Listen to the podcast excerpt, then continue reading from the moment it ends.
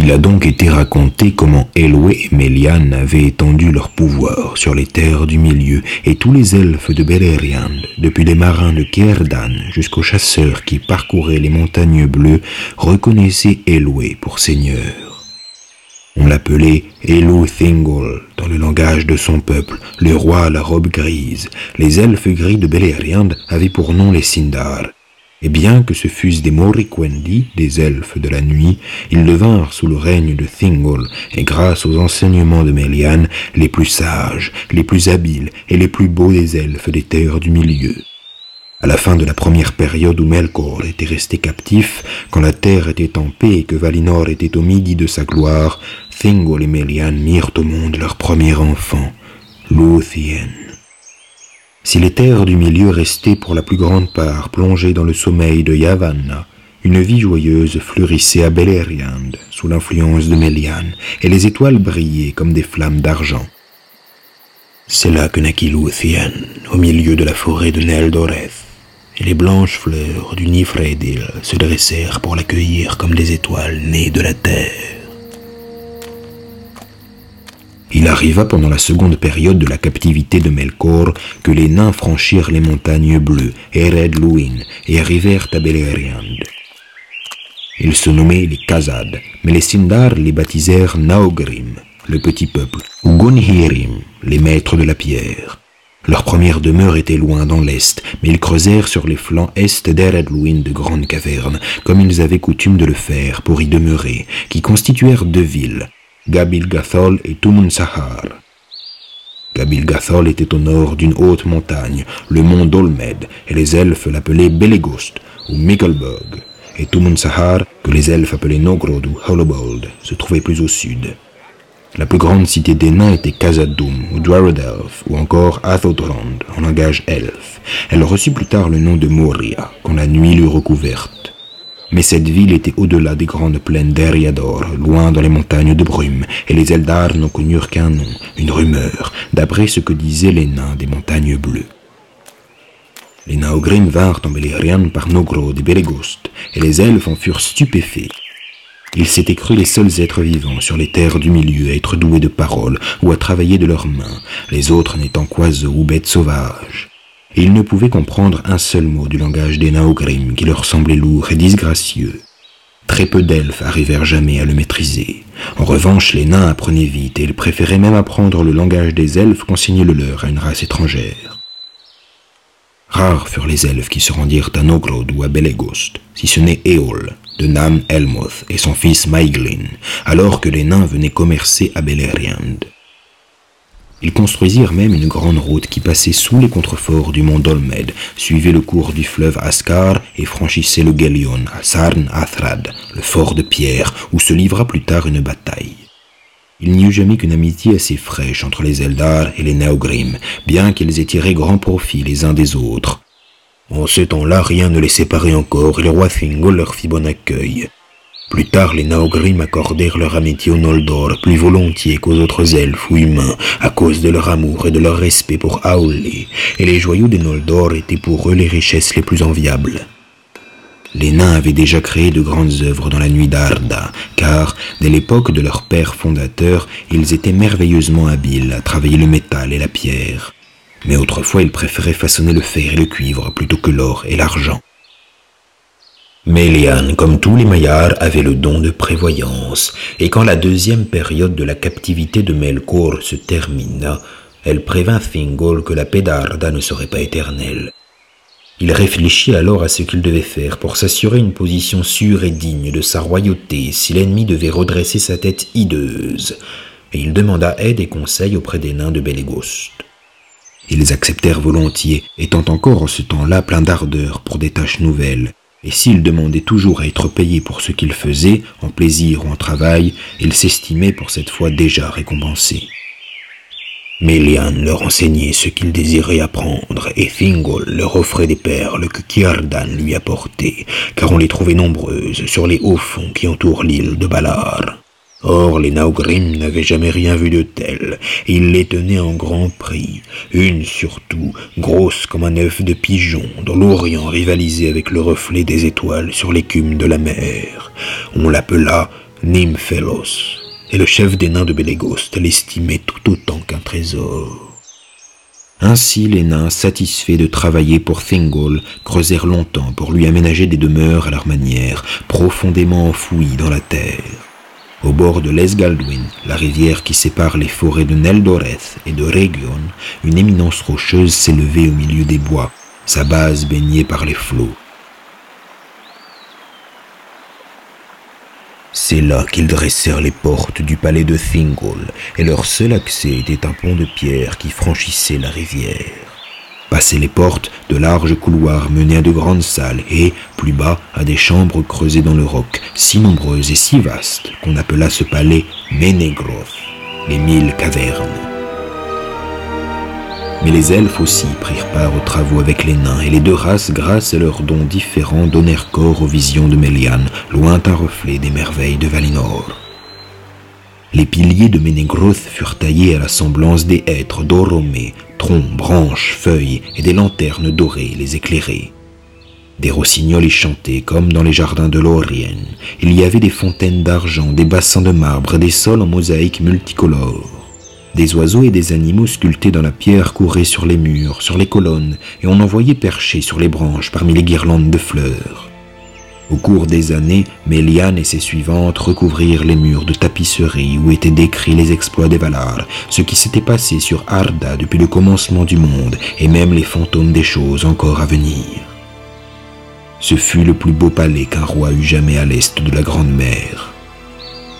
Quand la construction de Menegroth fut achevée alors que la paix régnait encore au royaume de Thingol et de Melian, les Naugrim continuaient de franchir les montagnes et de s'affairer dans tout le pays, sans pourtant s'approcher des Phalas, ou rarement, car ils détestaient le bruit de la mer et redoutaient sa vue. Et Beleriand ne recevait pas d'autres nouvelles ni de rumeurs du monde extérieur. Mais la troisième période de la captivité de Melkor tirait à sa fin, et les nains furent inquiets. Ils vinrent au roi Thingol pour lui dire que les Valar n'avaient pas complètement extirpé les monstres du nord, que ceux qui restaient s'étaient longtemps multipliés dans la nuit et s'avançaient à nouveau de plus en plus loin.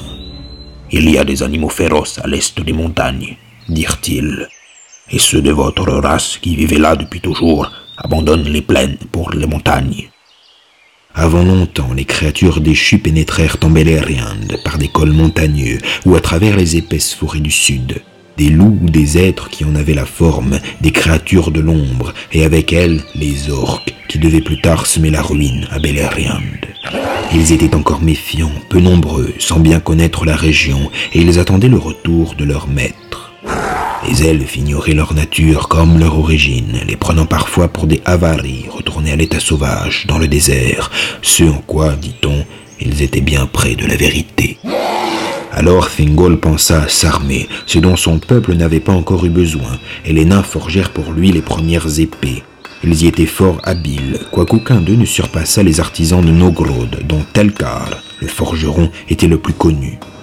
Les Naogrim étaient une vieille race guerrière, et ils se dressaient violemment contre qui leur faisait tort, que ce fût des esclaves de Melkor, des Eldar, des Avaris ou des bêtes sauvages, ou même d'autres nains, des Naogrim d'allégeance différentes. Les Sindar apprirent très vite à faire des armes, mais personne ne surpassa les nains dans l'art de tremper l'acier, pas même les Noldor.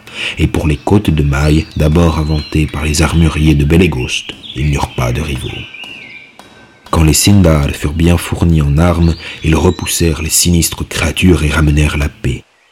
Les arsenaux de Thingol restaient garnis de haches, d'épées et de lances. Il y avait des aumes et de longues côtes de mailles brillantes, car les nains faisaient des haubers de telle sorte qu'ils ne rouillaient pas. Ils brillaient toujours comme s'ils venaient d'être polis. Et Thingol s'en trouva bien quand le moment fut venu. Il a été raconté que jadis, quand les Teleri firent halte devant le grand fleuve sur les côtes ouest des terres du milieu, un certain Lenwë de la suite d'Olwë abandonna la marche des Eldar. On sait peu de choses des Nandor errants qui descendirent l'Anduin derrière lui.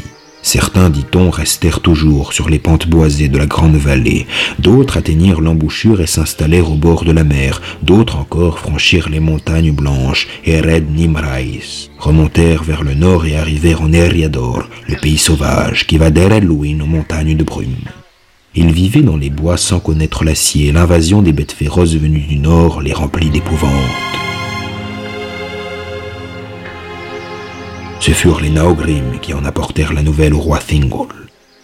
Le fils de Lenwë, Denethor, ayant eu vent de la puissance et de la majesté de Thingol qui maintenait la paix dans son royaume, rassembla ce qu'il put trouver de son peuple éparpillé pour les conduire à Beleriand.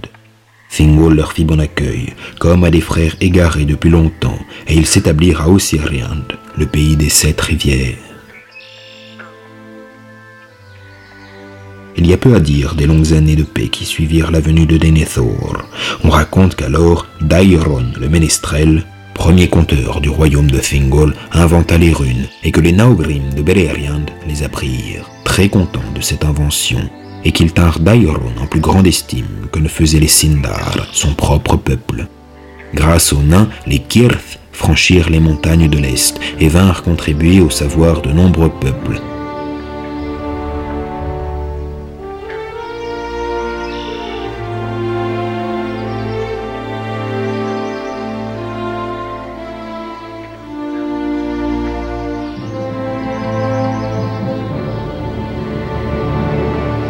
alors que les Sindar ne s'en servaient guère pour tenir des livres avant la guerre, et beaucoup de souvenirs disparurent sous les ruines de Doriath. Que dire d'autre d'une vie heureuse et paisible avant qu'elle prit fin, car il en est des œuvres d'une merveilleuse beauté qui témoignent pour elles-mêmes, tant que des yeux peuvent les voir et qui ne passent à la légende que lorsqu'elles sont brisées ou menacées de l'être.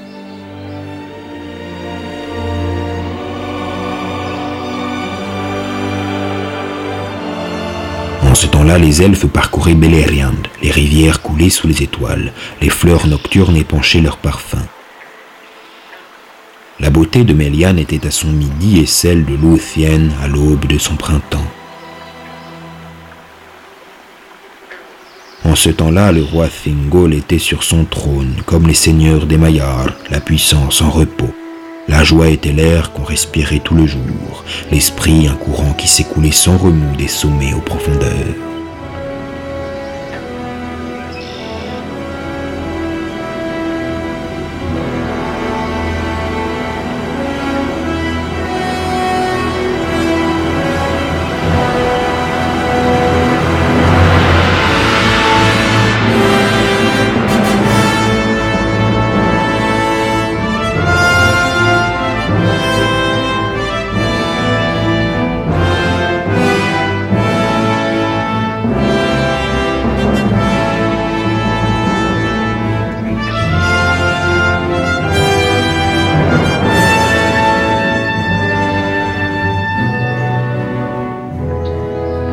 Il advint enfin que ce bonheur approcha de sa fin et que le midi de Valinor pencha vers son crépuscule. Car il a été raconté, et chacun le sait, tant de contes l'ont décrit, tant de complaintes l'ont chanté, comment Melkor assassina les arbres des Valar avec l'aide d'Ungoliant, comment il s'enfuit et revint sur les terres du milieu. Morgoth et Ungoliant s'affrontèrent ensuite loin au nord, mais le grand cri de Morgoth retentit jusqu'à Beleriand, et tous ses habitants furent pris de terreur. Sans savoir ce qu'annonçait ce cri, ils entendaient en lui le héros de la mort. Bientôt, fuyant le septentrion, Ungoliant pénétra au royaume de Thingol, enveloppé d'une ombre effrayante, mais elle fut mise en échec par les pouvoirs de Melian et ne put entrer à Neldoreth. Elle se tint ensuite sur les pentes obscures des précipices qui bordaient Dorthonion vers le sud. On les appela alors Ered Gorgoroth, les montagnes de la terreur, et nul n'osait s'y rendre, ni même en approcher. La vie et la lumière s'y étouffaient, et l'eau était partout empoisonnée.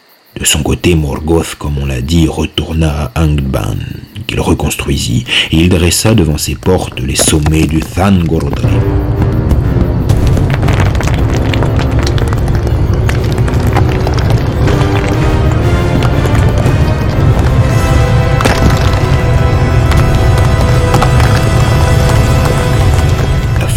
De Morgoth était à 150 lieues du pont de Menegroth, si loin et pourtant trop près.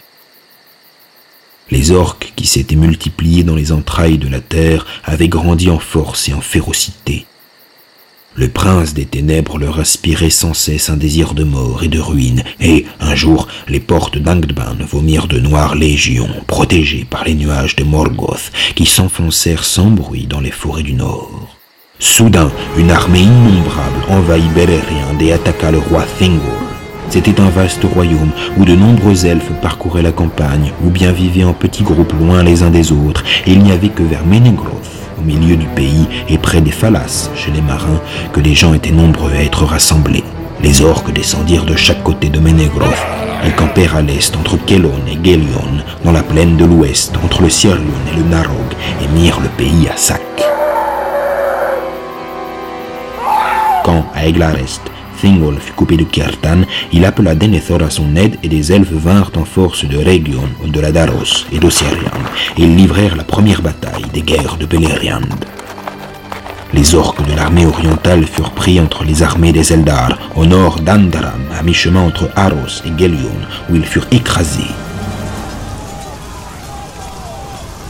Ceux qui purent fuir le massacre vers le nord furent abattus par les haches des Naogrim descendus du mont Dolmed, et il en resta bien peu qui rentrèrent à Angband. Mais la victoire des elfes était chèrement acquise. Ceux d'Ossiarian n'avaient eu que des armes légères et n'étaient pas de taille contre les orques revêtus d'armure et protégés par des boucliers d'acier armés de lances aux larges lames. Denethor se retrouva isolé et encerclé sur la colline d'Amon Ereb, lui et ses suivants les plus proches étaient déjà tombés quand Thingol put venir à son secours.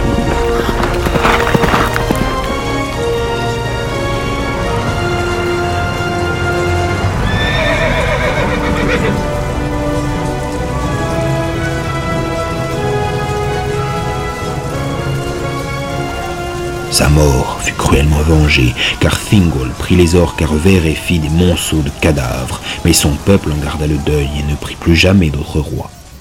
Quelques-uns retournèrent à Ossiriand après la bataille, et leurs récits inspirèrent à leurs compatriotes une telle peur qu'ils ne prirent plus jamais part à une guerre ouverte, et se protégèrent désormais par la prudence et le secret. On les appela les Laikwendi, les elfes verts, à cause de leurs vêtements couleur de feuillage. Mais beaucoup montèrent vers le nord, dans le royaume mieux gardé de Thingol, et se fondirent avec son peuple.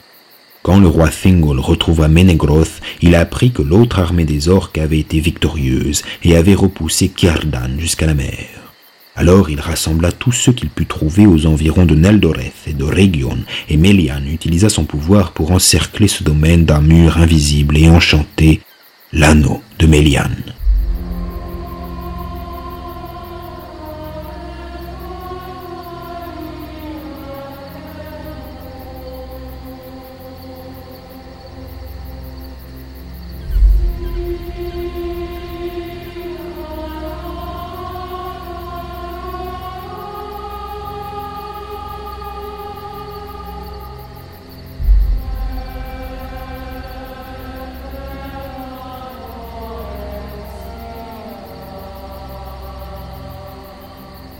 Nul ne pouvait le franchir contre son gré ou celui de Thingol s'il n'avait un pouvoir égal ou supérieur au sien, à celui de Melian, la Maya.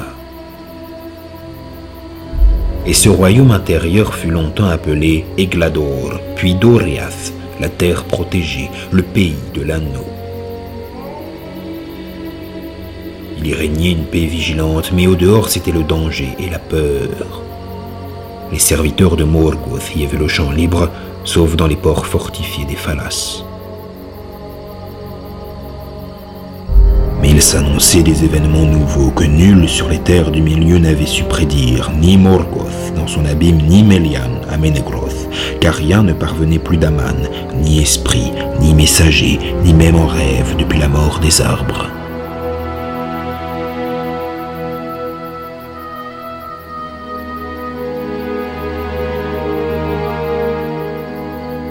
C'est l'époque où Fëanor traversa la mer sur les blanches nefs des Teleri jusqu'à l'embouchure du Drengist avant de brûler les navires à Losgar.